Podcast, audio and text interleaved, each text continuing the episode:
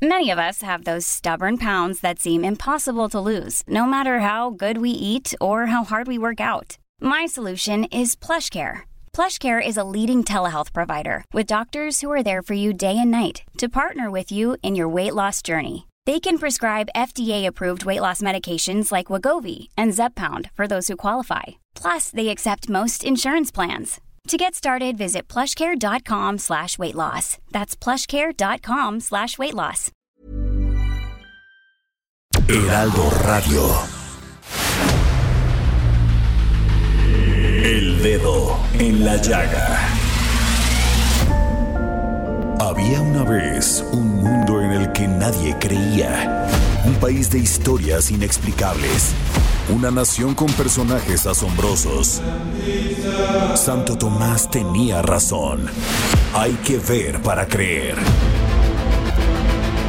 El México increíble, las verdades que duelen, la voz de los que callan, el dedo en la llaga. Infórmate, diviértete, enójate y vuelve a empezar. El Heraldo Radio presenta El Dedo en la Llaga con Adriana Delgado.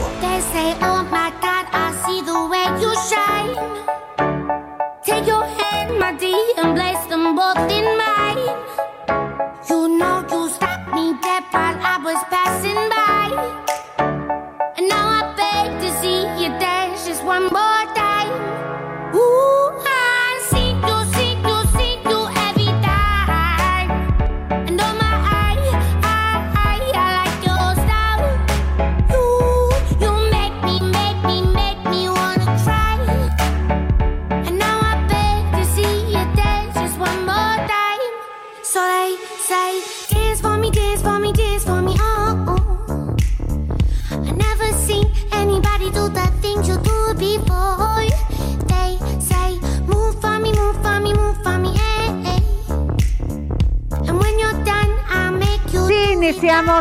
Dedo en la llaga de este lunes 5 de abril del 2021, escuchando al artista, cantante australiana Tony Watson, que es mejor conocida en el bajo mundo. Jorge, Como Tom Sanai. ¿qué tal? O sea, esta chica era una cantante callejera y ahora tiene más de un millón de visitas en redes No, y visualizando su su es su canción que se llama Que se llama Dance Monkey. ¿Qué tal, eh? Me pone de buen humor, eh. A ver, Dani, súbele.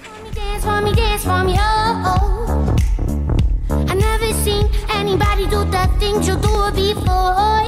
Está Eh, buenísima. sí, está muy de esas canciones así pegajosas que quieres, que no te cansas, que además que tienen ritmo, que te elevan la, la adrenalina, ánimo, todo. Qué padre. Bueno, y nos vamos. Fíjate que antes de irnos con Bernardo Noval, que ya voy con él, porque el otro día me reclamó, me dice, oye, siempre que entro, me dejas al último y ya ni termino de comentar.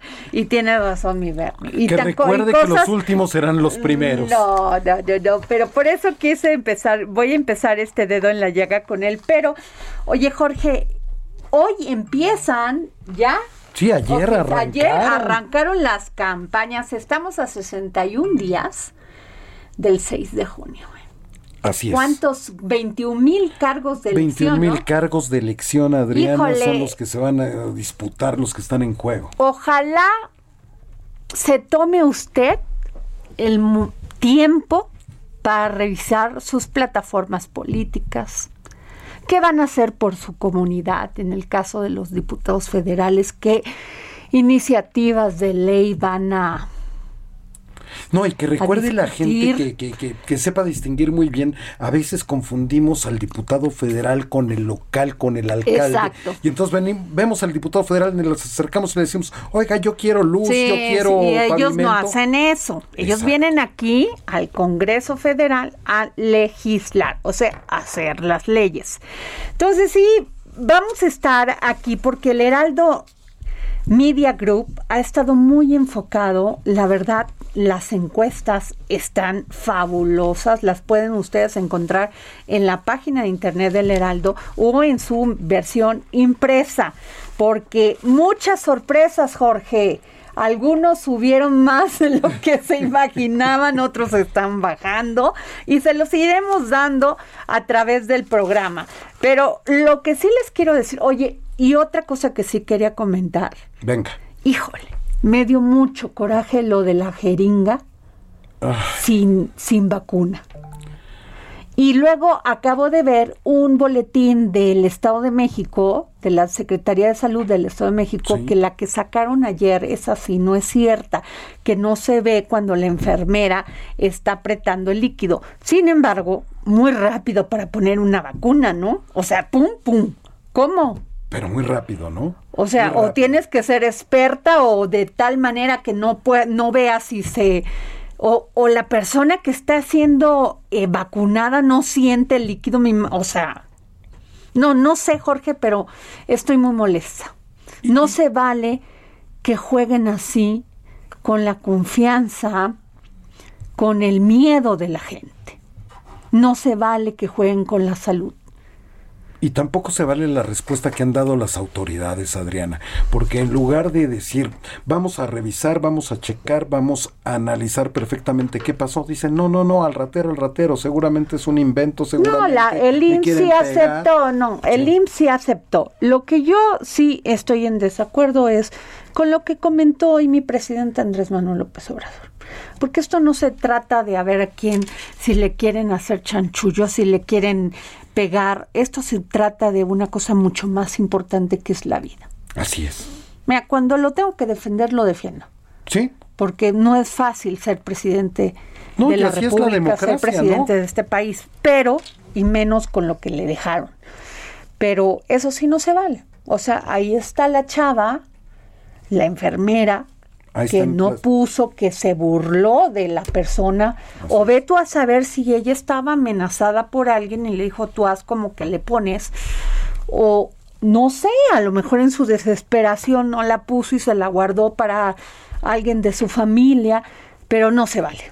Sí tiene que haber una investigación de fondo porque los adultos mayores, ma- los adultos mayores son los que más están temerosos de que esta enfermedad, de que esta, esta pandemia, pues les afecte terriblemente su salud. sí, son los que están más expuestos, ¿no? Entonces, yo creo que sí no se vale, Jorge. Está Así es. muy molesta, está, o sea, no se, no, no puedo creer que no tengan supervisores, coordinadores. Se supone que ahí están todos los siervos de la nación, checando, apoyando. Hay 15 personas, creo que por, por O este, más, ¿eh? por, o más O más por, por cada que se les paga por estar tienen, ¿no? revisando, por checar, por estar supervisando. Exacto, pero, Muy, pero qué terrible que tengamos que llegar a tener un policía cada uno. No, es que es terrible, o sea, es no terrible como que haces, país, ¿no? es, terrible como ética, en todos los sentidos, es terrible como fraternidad, es terrible como todo, Jorge. Toda la sensibilidad, o sea, en fin, ojalá podamos enmendar eso y que esto no se siga dando, porque sí es muy cruel. Y sobre todo para darle certeza y credibilidad a un proceso que es tan importante para la gente como tú bien Bueno, dices. ah, bueno, hoy Certeza y Biden, ayer hoy vi una declaración de Biden diciendo que es moral aplicarse la vacuna. Y el primero que se la tiene que aplicar es el presidente de la República. ¿Por qué? Porque es el presidente de la, de la República, el que lleva a cabo, ejecuta Así es. las políticas públicas, todo. Es correcto. Entonces no puede enfermarse el presidente.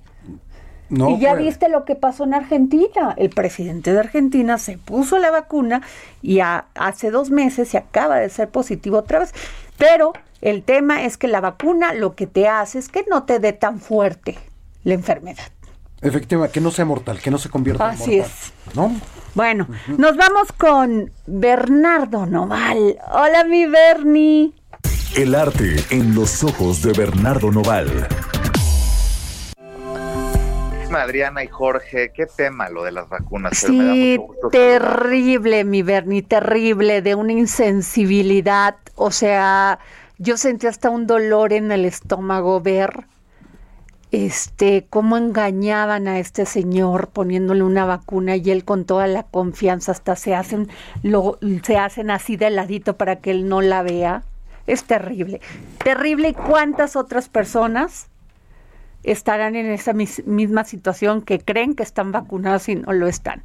Y ahí que se justifique el hecho con que le quieren hacer daño a alguien no no es no es justificable. Así es, no, es justificable bajo ninguna óptica. Es es un tema tristísimo y ojalá que esto gracias a ese video se frene y, y podamos de verdad tener pues gente vacunada porque si no me da una tristeza enorme. Ve nada más, además nomás le meten la, la, inyección y se la sacan, lo estoy viendo en las pantallas de televisión y es terrible. ¿Quién, o sea, quién supervisó a esta enfermera? ¿Quién, quién está checando que esto se aplique bien? Terrible, o sea, ojalá haya una investigación, como digo, de, de fondo. Pero Bernardo, a ver, cuéntanos del nuevo museo que nos vas a platicar. El nuevo museo, Mira, Adriana, es que siempre estoy persiguiendo los proyectos museográficos y generalmente busco espacios que realmente propongan algo distinto a los museos que ya conocemos en el globo, ¿no? En el mundo. Y en este intento por captar todo lo que lo que hay en día con la obra de Edward Monk, te cuento que Edward Monk es un artista de Oslo, de Noruega, ¿no? Que ahí, pues, el Museo de Monk ha estado por años, tiene más de 200 obras solamente de, de este pintor. Que su obra máxima es el grito, ¿no? El Grito, esa obra que parece que se toma, bueno, que, se está que parece tomando Miguel Hidalgo ahí dando el grito, ¿no? En primer plano. Oye, es, exacto, justamente, pero bueno, esa obra que además pues es la más famosa, pero que, que, no la más importante porque tiene unas extraordinarias Monk. Te puedo decir que este museo de, de, de, Monk Museum será uno de los museos más grandes del mundo, dedicado solamente a un artista, un artista como él, con 60 metros de altura. Eso me tiene súper asombrado. 60 metros de altura va a tener la construcción de un despacho de arquitectos, Adriana, que son de los mejores del mundo, español, que se llama Juan Herreros y Jens Richter y de verdad no te imaginas, ellos ganaron el concurso hace muchos años, pero por falta de financiamiento del gobierno de Oslo se frenó y este otoño lo vamos a estrenar porque obviamente ya se volvió a hacer la obra, la, la, hicieron y ya se termina eh, para el otoño, Adriana. Y estoy muy emocionado porque estás hablando de 26 mil metros cuadrados. ¡Qué maravilla! no, no, no, una locura. Oye, pues es que Turice, es, estos cuates, la verdad, le apuestan al turismo, le apuestan a la cultura, le apuestan a la educación, es una apuesta. Exactamente, es un edificio que es parte de la nueva generación de jóvenes y de museos en todo el mundo que está, como dices tú, una apuesta a la cultura, que ese es el mensaje de mi columna, Adriana.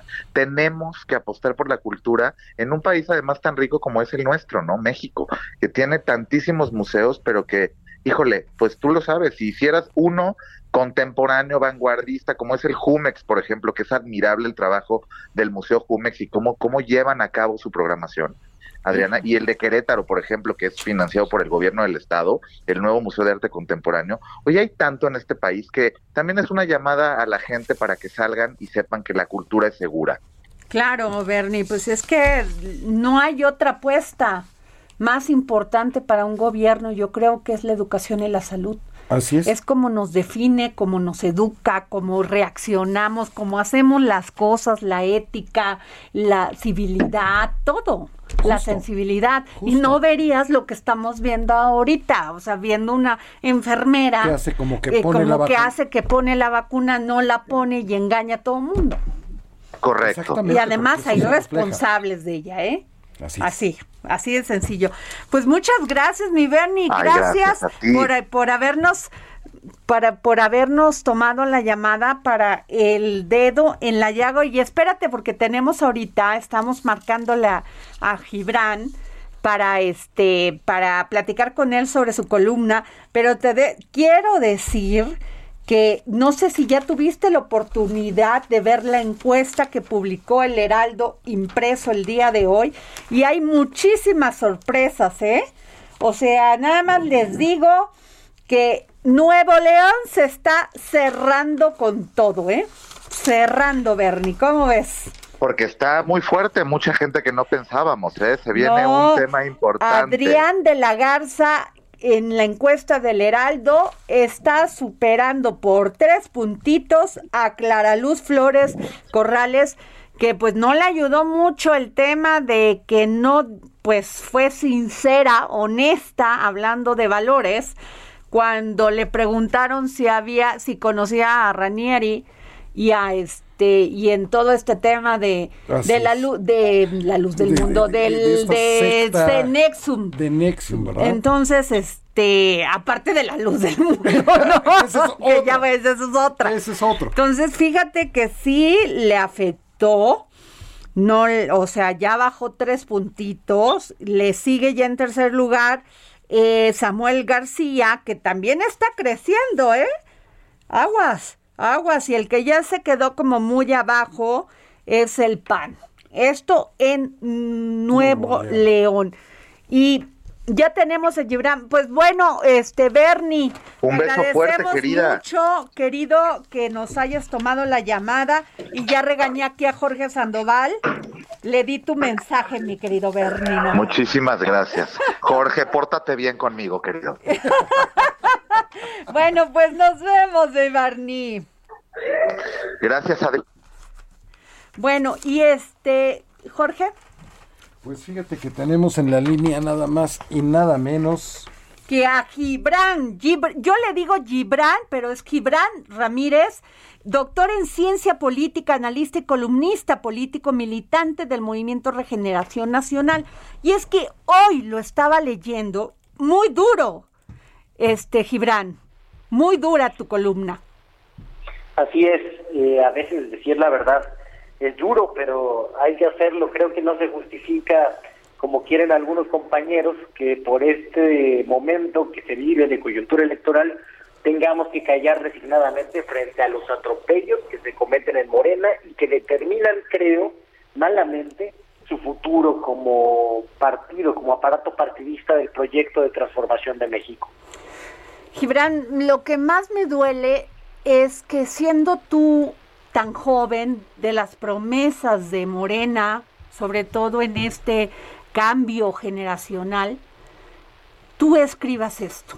Me duele mucho porque yo pensé que habían aprendido la lección los políticos llamados antes dinosaurios, hasta los jóvenes que tenían esas prácticas, y veo que no. No, fíjate que cuando se formó Morena, cuando decidimos eh, convertirnos en partido político en 2012, el presidente López Obrador dijo entonces que parecía un poco paradójico que decidiéramos transitar esa forma organizativa cuando todos los partidos tenían una mala fama. Ajá. La única respuesta, dijo entonces, es que Morena sea un partido diferente, que no busque el poder por el poder, que se mantenga como un referente moral antes de buscar el poder a toda costa, etcétera, etcétera. Bueno, eso parece que la dirigencia actual nunca lo escuchó y es normal porque Mario estaba en el PRD y estaba por impulsar la reforma educativa del Pacto por México de Peña Nieto, pero pensamos que había cambiado. Aquí hay millones de personas que cambiaron de parecer, por eso López Obrador es presidente, pero al parecer las convicciones de esa cúpula burocrática no cambiaron y se están aprovechando de la aprobación del presidente para meter a sus amigos, a gente que tiene dinero, para salvar a los que vienen del PAN y no consiguieron nada, como Borruel que quería ser candidato en Chihuahua hace unas semanas, como Magdaleno en Guanajuato, es decir, la cantidad de atropellos que se cometieron, la verdad es que son es incontable. Ahora, ¿a qué? ¿Tú qué crees? ¿A qué se debe esto? ¿A pagar cuotas? ¿A pagar este amigasmo? Amigas, amigasmo, amigazos, pues, claro. ¿no? ¿A qué crees que se debe? Sí, es relativamente sencillo. Primero, Mario tiene que entregar una mayoría legislativa, es lo que le encomendaron, y entonces, en su concepción de la política, ya que él siempre ha estado en posiciones de poder, el poder lo construyen los que ya son poderosos. Entonces, por eso se busca gente que tiene capital político y económico, aunque provenga del viejo PAN, del PRI, de la nómina secreta de César Duarte en Chihuahua, de los lugares más impresentables. En segundo lugar, se debe a su incapacidad política. Cuando el presidente López Obrador mandó su proyecto de presupuesto y él era coordinador de los diputados, hubo un conflicto al interior de la bancada porque no traía ya ese presupuesto la famosa partida de moches. Y muchos diputados, incluidos los nuestros, añoraban eso para ser diputados, para bajar recursos a sus regiones.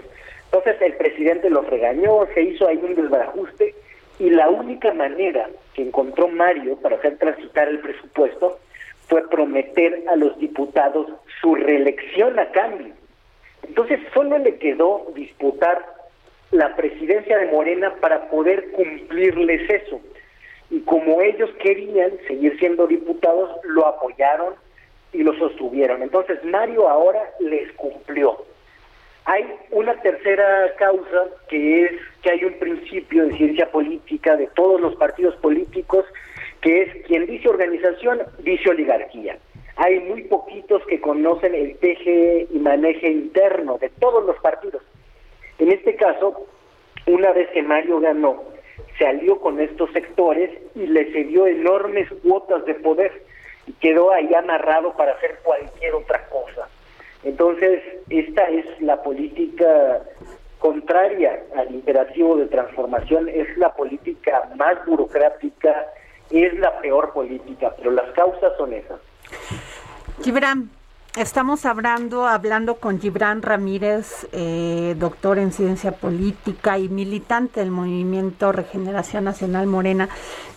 Gibran, entonces lo que podríamos decir que el pragmatismo le ganó a Morena, a Morena más que su ideología. Ni siquiera el pragmatismo, porque el pragmatismo tiene sus lados buenos. Le ganó la tendencia burocrática a Morena. En algunos casos, el partido acogió a gente que van a ser malos candidatos. Entonces, por eso digo que ni siquiera es pragmatismo, o en todo caso es un pragmatismo ajeno a la dinámica de victoria electoral que se está buscando. Pero sí, desde luego que los principios brillaron en muchas decisiones por su ausencia. Hay gente comprometida, desde luego, se colaron muchas personas decentes en distritos y alcaldías. Incluso hay militantes de Morena en estos que seleccionó Mario Delgado, pero hay que buscarlos, hay que agarrarlos con pinzas, hay que impulsarlos a ellos para que el partido no termine de ser consumido por todos estos malos perfiles que listo en mi artículo de hoy quedaré a conocer también en un posicionamiento en mi página de Facebook a las 7 de la noche porque son muchos más. Pues muy duro que un joven como tú eh, esté comentando esto, Gibran. Me duele porque este yo pensé que los jóvenes iban a tomar esta lucha que se ha dado por muchos años y que no les permitían avanzar porque sí necesitamos sangre nueva en los partidos y sobre todo en las cámaras.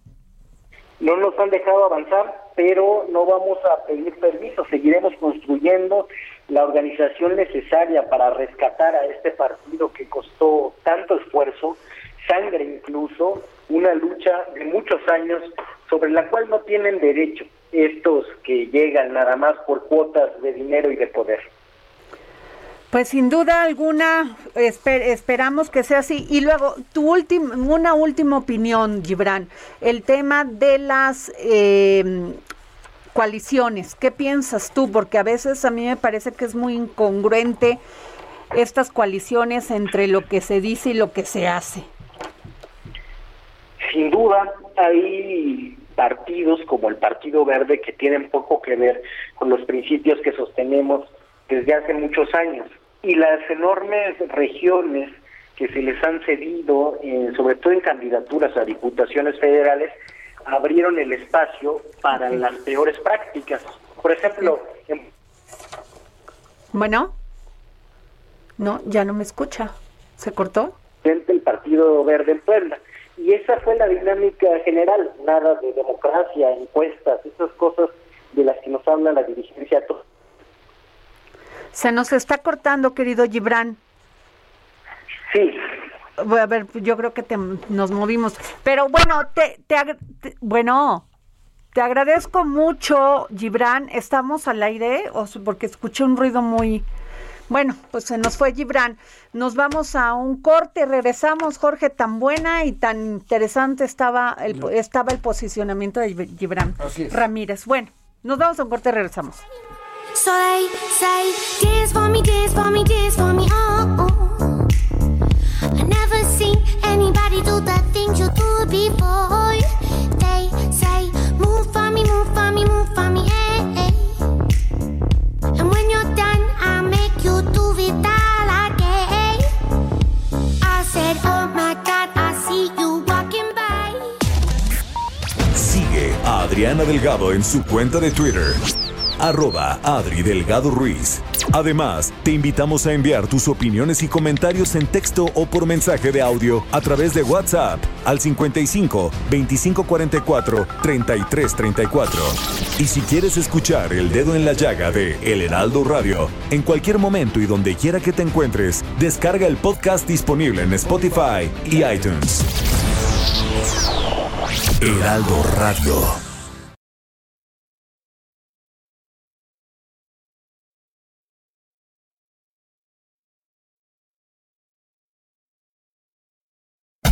Radio. La HCL se comparte, se ve y ahora también se escucha.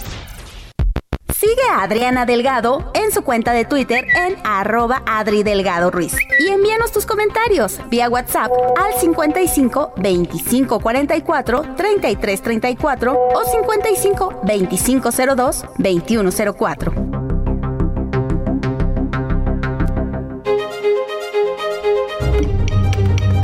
Ruta 2021, la ruta hacia las elecciones presenta. Bueno, pues regresamos aquí al dedo en la llaga y qué les cuento que estoy viendo que Onésimo Cepeda se registró como candidato a diputado federal, pues que no era cura y no que lo habían retirado por su edad. Así es, a los 75 años que cumples tú el servicio como, como sacerdote católico, este, él ya era obispo allá en Ecatepec durante muchísimos años. Cuando cumplió 75 años le dijeron, por favor, don Onésimo, por favor, don Onésimo, vaya usted, por favor, pase a retirarse cuando cumples esa Claro. edad dentro de la iglesia.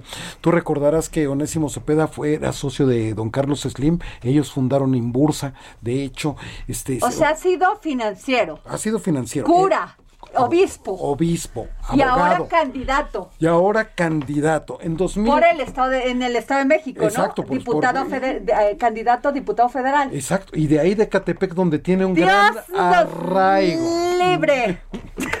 Dios nos libre. Pero bueno, allá, cada quien, ¿verdad? Que- que allá cada Que quien. cada quien. Qué barbaridad. Y bueno, ¿qué les cuento? A ver, ahí les va. Tiene el 53.2 de las preferencias electorales en una encuesta que publicó hoy el Heraldo de México. ¿Qué números? Se está despegando. Bueno, el que le, el que le sigue es Morena. Fíjate nada más, Celia Maya con 17 pun- 17.3. Pero Mauricio Curey del PAN tiene 53.2%. Ahora sí ya le puedo decir candidato. Porque antes Sí, no le puedo decir así candidato. ¿Cómo está Mauricio? Adriana, ¿cómo te va? Muy buenas tardes, mucho gusto platicar contigo y con tu amplísimo auditorio. Y ahora sí, ya somos candidatos, ya soy re bonito. Ah, sí, ¿verdad? Ya lo vi que anda usted muy activo. Oiga, Mauricio, pero le quiero preguntar. A ver, Sí. ¿qué ha hecho usted? ¿Qué hizo usted como panista que no ha hecho su partido? Porque ninguno de, este, ningún candidato del PAN figura tan a la alza como usted. No, sería muy prepotente mi parte que decir. No, pues mí. hizo algo diferente porque el PAN no está haciendo el país. Yo, yo vengo, yo vengo del sector privado. Yo fui presidente municipal en Corregidora, fui, inclusive soy candidato militante externo del PAN y me invitó el PAN como candidato al municipio Corregidora, como candidato al Senado de la República, era como candidato al gobierno del Estado. Y el PAN está muy unido aquí en Querétaro. El PAN entendimos lo que pasó en el 2009 y lo que pasó en el 97. Por eso creo que es muy importante estar unidos en el PAN y eso es lo que nos hace llegar muy fuertes. También hay que reconocer que hay un gobierno panista muy bien evaluado y que nos pone la vara muy alta y que la tendremos que rebasar. Y creo que en, la medida que estamos trabajando junto con los panistas, junto con los queretanos, pues este sí es un verdadero movimiento donde todos cabemos. Aquí hay una gran cantidad de personas de diferentes corrientes, yo, eh, la verdad es que no, no, no, no, me, no pertenezco a una sola corriente dentro del PAN, sino he podido incluir a todos, así lo hice en las otras dos candidaturas y espero también tener el mismo resultado en esta que es la más importante de todas, Adri. Qué bueno. Mauricio, eh, estamos hablando con el candidato del PAN en Querétaro, Mauricio Curi.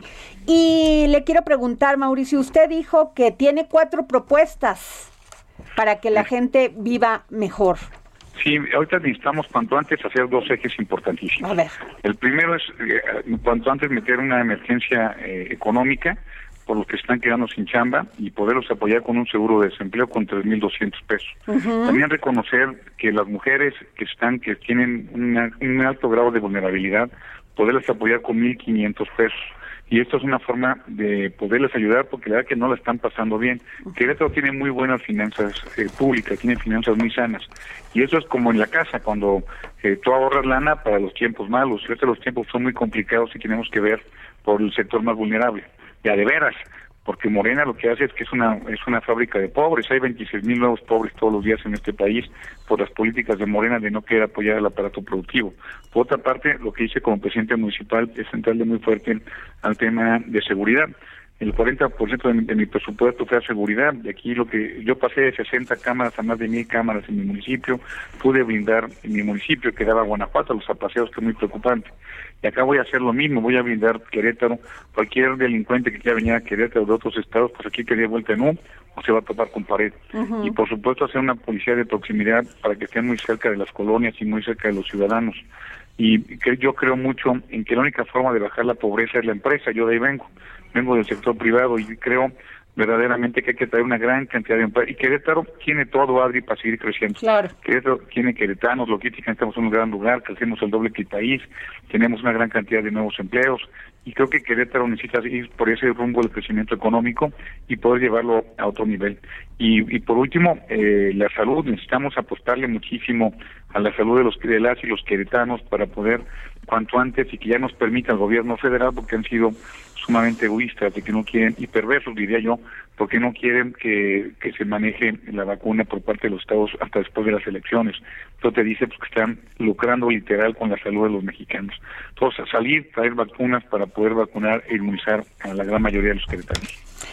Eh, usted habla, Mauricio, bueno, hablas, Mauricio, de, de hacer, de generar riqueza. Sin embargo, los empresarios siempre se encuentran con trabas burocráticas. ¿Qué va a pasar? ¿Qué va, qué va a hacer usted? ya entiendo que lo va a hacer, pero ¿cómo? Mira, bajando muchísimo el tema de requerimientos burocráticos. Una mejora regulatoria de veras. ya lo hice. En Corregida lo hice, pasamos de los últimos lugares al primer lugar en el Estado y a los primeros lugares en el país como mejora regulatoria y eso te ayuda muchísimo. También apostándole mucho a los nuevos emprendedores. Yo lo digo de corazón, yo creo que México necesita no un millón de empleos al año, México necesita un millón de empresarios al año. Y yo cuando escucho que los jóvenes sí quieren una oportunidad, aquí se les va a dar y Querétaro tiene todo para poderse dar esas oportunidades para los chavos que quieren poner su propio negocio y que puedan sacar adelante con, capacitación, con apoyo de financiero y por supuesto ayudándolos para que puedan sacar en su mercado su producto. Hoy estuve en, la mañana, por ejemplo, en la Universidad eh, Aeronáutica del Estado de Querétaro. Nosotros en, el tema aeroespacial somos el, el, cuarto eh, lugar de, dirección de, inversión en el mundo. Eso te dice que Querétaro pues, tiene aquí una gran ventaja competitiva. En autoparque somos los mejores en el mundo. Eh, aunque no tenemos una armadora, en Querétaro es el principal proveedor de armadoras en todo el país. Es decir, tenemos unas gran ventajas competitivas y tenemos que buscar la forma de cómo sustituir importaciones. Me decían hoy en la Universidad Aeronáutica que cerca de 5.500 millones de dólares importan de, de, piezas para este para este sector. Hay que buscar sustituir estas importaciones y que tengamos con la mejor mano de obra del país, que es la queretana, con la mejor mano de obra del mundo, que es la queretana, poder hacer estas piezas y poder seguir estando en el mapa mundial. La educación. Yo creo que es uno de los temas vitales. La educación genera valores, civilidad, sensibilidad, genera innovación. Mauricio. Oye, Ari, fíjate lo que está pasando ahorita en la educación. Urge hacer una emergencia educativa. Es decir, lo que está pasando, por ejemplo, aquí en Querétaro, dos mil niños dejaron de inscribirse en la primaria. 5.000 en la media superior y cerca de 3.000 en la superior. Esto te dice que tenemos un serio problema, que hay que regresar estos chavitos a la escuela, poder cuanto antes abrir la escuela, y lo más importante es que la falta de aprendizaje por lo que se dio este año, porque no es lo mismo aprender en la escuela que aprender vía, vía, remota. Entonces tenemos que hacer una emergencia educativa para cuanto antes hacer escuelas de 10, maestros de 10 para alumnos de 10. Y eso, sin lugar a dudas, es, es parte fundamental en mi, en mi proyecto de Estado, porque eh, las únicas, tú y yo queremos ganar más lana, o sea, todo el mundo queremos ganar más lana. Así es. Pero solamente hay dos formas de ganar más lana. Una que no depende de nosotros, dependerán de las empresas, que es que haya, haya más empresas y creo que el gobierno puede hacer mucho. Y la otra, que es así, sí nos corresponde a todos los mexicanos, a todo, cualquier ser humano, es ser más productivos. Y la productividad te da en la forma que puedas tú capacitarte, educarte y por supuesto la escuela y las universidades. Querétaro, fíjate, tenemos más de 70 universidades eh, aquí en el estado. Tenemos más de 50 eh, centros de investigaciones. Per cápita somos el estado que más centros de investigación tiene en el país. Y hay que apostarle a la innovación y al desarrollo tecnológico. Por eso a mí me dio mucho coraje y voté en contra cuando quitamos los fideicomisos de ciencia y de tecnología. Que eso que es lo que nos puede hacer mejor. Este gobierno lo está quitando. Por eso en Querétaro tiene que ser, seguir siendo la diferencia de lo que está pasando a nivel nacional y el ejemplo que hemos sido hasta este momento. Y por supuesto, con el apoyo de los ciudadanos, llevar a Querétaro al segundo nivel. Mauricio, por último, estamos hablando con Mauricio Curi, candidato a gobernador de Querétaro por Partido Acción Nacional. Las mujeres, ¿qué mensaje les mandas a las mujeres? Porque en otros lados no nos pelan, ¿eh? Fíjate que está bien, yo no me había dado cuenta, de verdad, Adri, la diferencia tan grande que había entre el hombre y la mujer hasta que fui presidente municipal.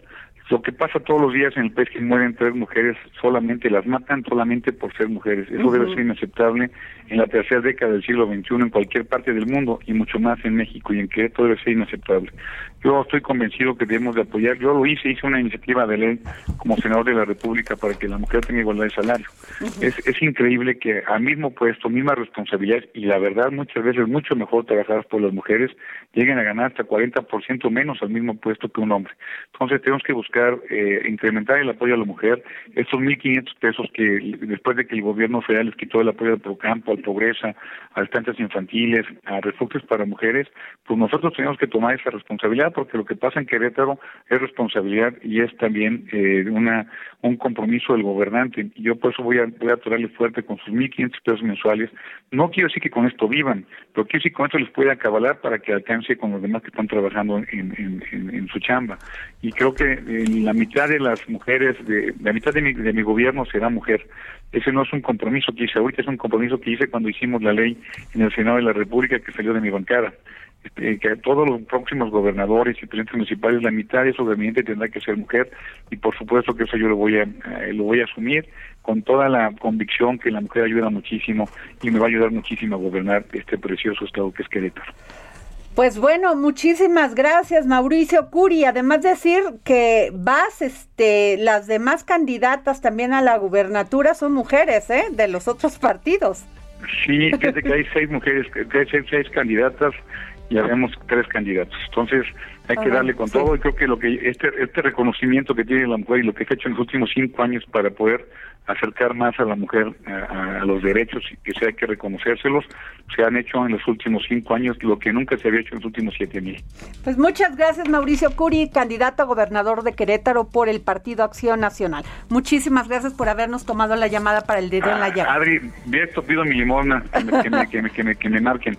A ti muchísimas gracias y un abrazo a tu amplísimo auditorio. Muchas gracias. Gracias, gracias Mauricio Curi. Pues usted ya lo escuchó.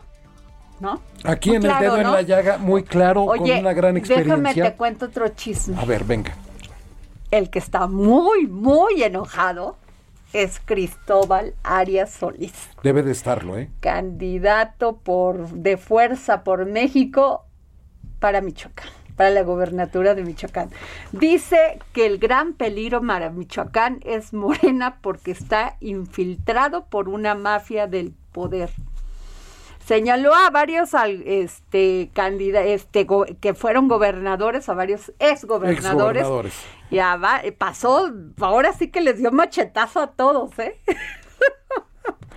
Lo mismo que Irán, mira, cada vez se van sumando más voces que están muy, muy poco Sí, pero ¿por qué esto no ¿eh? lo dijo? cuando, era, senador, por Morena. es que eso es lo que me molesta de los de los de los este políticos. O sea, mientras no sean de su mientras no les afecte, no dicen nada. Cuando les afecta, entonces sí eran los peores. O sea, casi ese momento ni iría a desayunar con sí, hasta ese momento se les iluminó el cielo. Les, dio el aire de la rosa de Guadalupe, ¿no?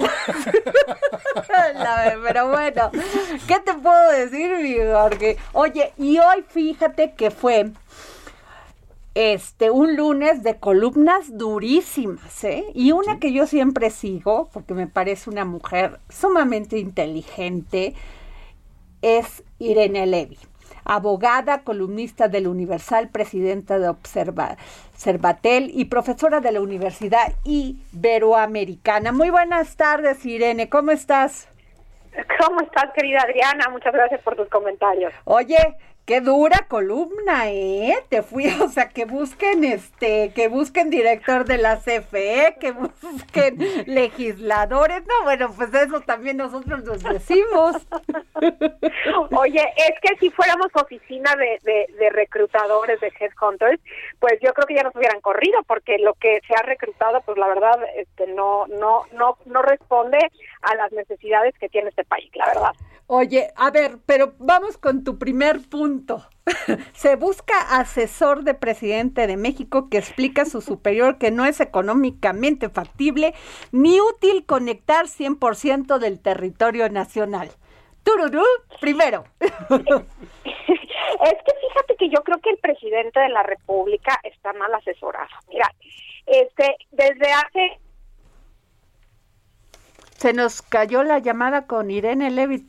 Yo ya había hecho la presentación, a ver. sí, está la línea. Hasta efecto le hice porque mi productor, ya Irene, ¿ya estás en línea? Yo te escucho perfecto. Perfecto, por favor.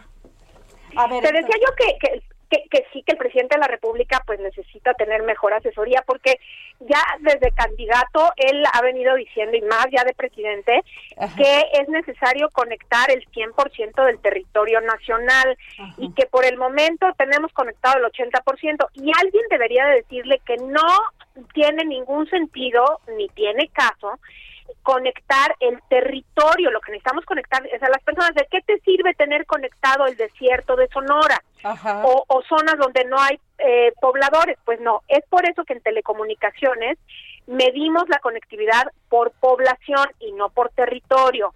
Y estos son errores que comete el presidente de la República muy seguido en sus eh, conferencias mañaneras y en otros eh, comentarios y que me parece que un buen asesor de presidencia debería de ayudarle y orientar al presidente. Él no tiene por qué saber todo lo técnico, pero me parece que sus asesores sí deberían de decirle, está usted mal, señor presidente.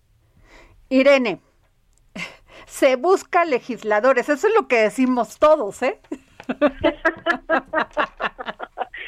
Oye, sí, caray. ¿Por es qué? que buscamos legisladores, porque mira, eh, es increíble que estén perdiendo el tiempo elaborando eh, eh, borradores de iniciativas de ley, y hablo específicamente del senador Monreal, hay que decir las cosas por su nombre, que estén dándonos sustos como aquel que nos, nos llevamos en junio del año pasado, en el que lanzó una iniciativa para desaparecer al IFT y luego que siempre no.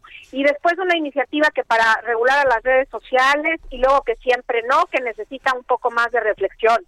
Bueno, y a todo esto, eso es lo que, lo que lo que parece que hacen, pero que a la hora de la hora son puros sustos. Y bueno, y lo que deberían de estar haciendo, pero no lo están haciendo, es preocuparse realmente con por todo aquello que no se está haciendo en el legislativo, que es precisamente tener una política de inclusión digital que ordena la Constitución y que Observatel a través de Michel Hernández preguntó tanto a la CFE Telecom como a la Coordinación de Estrategia Digital de la Presidencia y a la Secretaría de Comunicaciones y Transportes y los tres contestaron no la tenemos. Entonces, bueno, pues ¿por qué no mejor los legisladores se ponen a pensar cómo conectar a los que no están conectados en lugar de tener este esta esta urgencia de regular todo lo que pasa en el internet. Me parece que, que están que están en un mal camino. Bueno, la tercera. Se busca director para la CFE Telecom. Bueno, pues sí, yo podría decir que para toda la CFE, pero como la materia energética no es la mía, en realidad me concentro en lo que es CFE Telecom. Y efectivamente desde que llegó Raimundo Artis a, a esta empresa recién creada, como sabemos es una subsidiaria que acaban de crear y que la crearon precisamente para dar internet a todo México, pues no sabemos muchos. Aparecen de repente eh, este director Raimundo Artis, que fue antes, estuvo en la presidencia, aparece con, con la última vez que lo vimos, eh, apareció con unos opera, con los operadores de telecomunicaciones, firmando un acuerdo de roaming para dar servicio, pero no hay ni siquiera, Adriana, no hay ni siquiera página de internet de CFE Telecom en el que nos, en la que nos puedan decir cuáles son las metas, cuáles son los proyectos.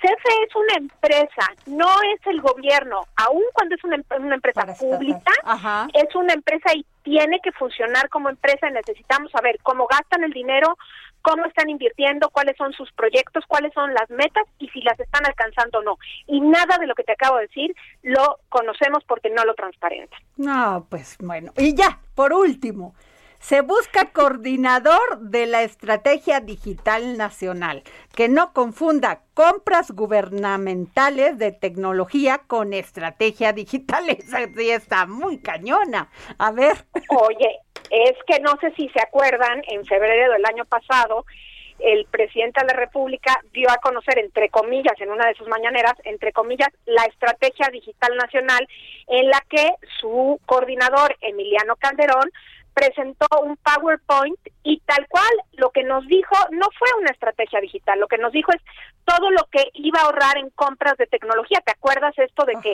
se congelaba la compra de computadoras y eso? Pero eso no es una estrategia digital nacional, eso no tiene absolutamente nada que ver con lo que se presentó ahí.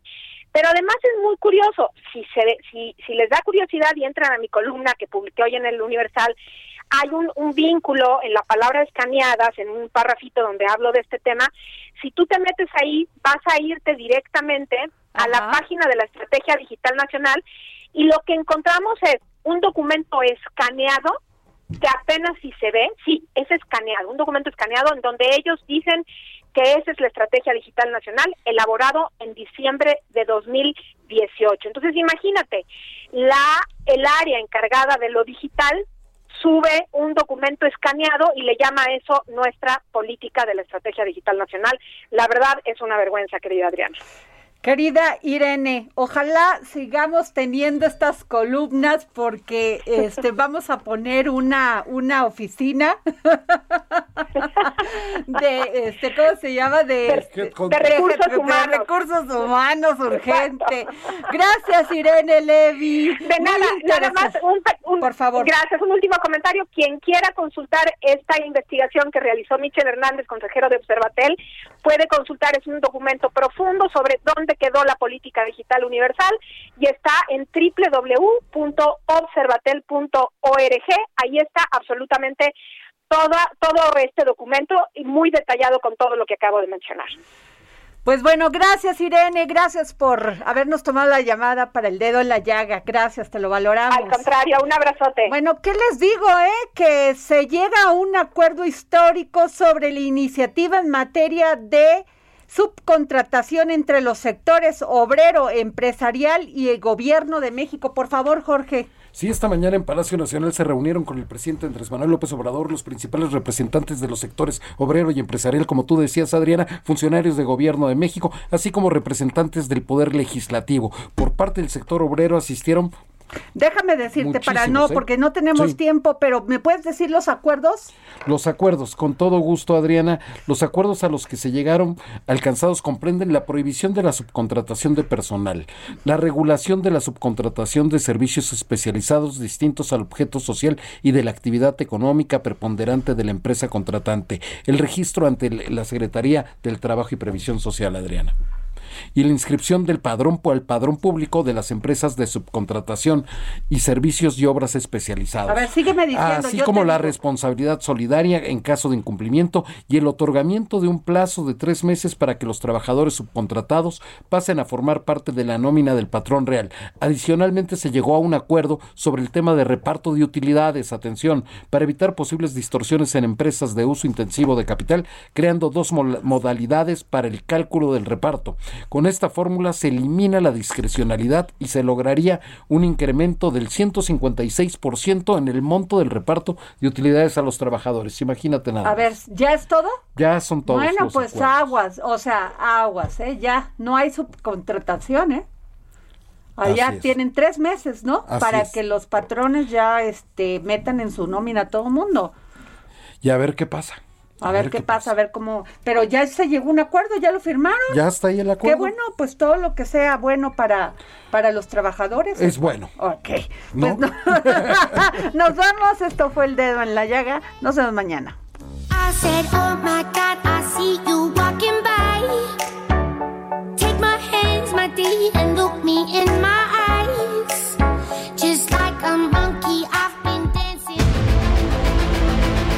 El Heraldo Radio presentó El Dedo en la Llaga con Adriana Delgado. Heraldo Radio, la HCL se comparte, se ve y ahora también se escucha. Planning for your next trip? Elevate your travel style with Quince. Quince has all the jet setting essentials you'll want for your next getaway, like European linen, premium luggage options, buttery soft Italian leather bags, and so much more. And is all priced at 50 to 80% less than similar brands. Plus, Quince only works with factories that use safe and ethical manufacturing practices. Pack your bags with high-quality essentials you'll be wearing for vacations to come with Quince. Go to quince.com slash pack for free shipping and 365-day returns.